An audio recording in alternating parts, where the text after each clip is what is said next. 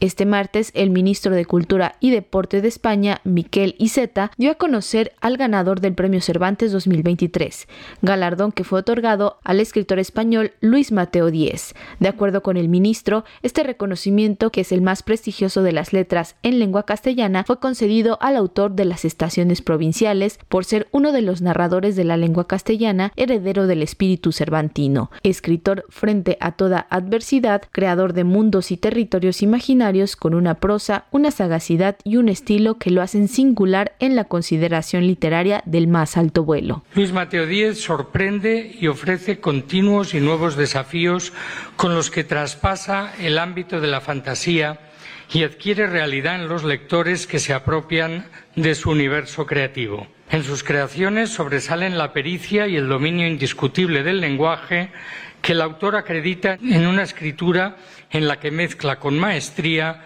lo oculto y lo popular, un estilo propio, exigente, de gran originalidad, donde prevalece el humor expresionista, paródico o esperpéntico, como el mejor resorte para relativizar lo que sucede y que conlleva una perspectiva lúcida y ambigua que permite comprobar la complejidad de la condición humana. Asimismo, indicó que el galardonado recibió con alegría y agradecimiento la noticia, y más tarde, en una rueda de prensa en España, dijo ser autor de una obra prolífica que a lo largo de la misma ha tenido circunstancias favorables como la amistad de los editores y los lectores cómplices. Su vida ha sido la de un niño cariñoso al que la gente le quiere mucho. Por su parte, María José Galvez, directora general del libro y fomento de la lectura del Gobierno de España, señaló que el jurado deliberó en buenos términos. Los miembros del jurado encargados del fallo para la concesión del Premio de Literatura en Lengua Castellana Miguel de Cervantes correspondiente al año 2023 han sido los siguientes. El escritor galardonado en, en la edición de 2022, Rafael Cadenas González. Santiago Muñoz Machado, propuesto por la Real Academia Española y que ha ostentado la presidencia de este jurado. Luisa Campuzano Sentí. Antonio Lorente Medina. Loguet Godinas, Javier Río Jambrina, la poeta Raquel Lanceros, María Jesús Chao Álvarez de Sierra,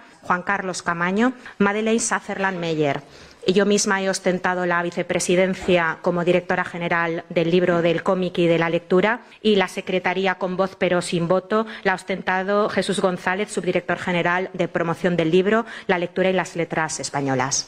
Las deliberaciones, como sabéis, son secretas, así que os puedo decir sin desvelar ningún secreto que todos los miembros del jurado han intervenido, han esgrimido argumentos, han defendido posiciones y se han producido varias votaciones en los mejores términos por parte de todos los miembros del jurado. El premio Cervantes, que se otorga anualmente a escritores que por el conjunto de su obra han contribuido a enriquecer el legado literario hispánico, está dotado con 125 mil euros y se entregará el próximo 23 de abril en el aniversario del fallecimiento de Miguel de Cervantes en una ceremonia en la que el galardonado recibirá el premio de manos de los reyes de España Felipe VI y Leticia. Para Radio Educación, Pani Gutiérrez.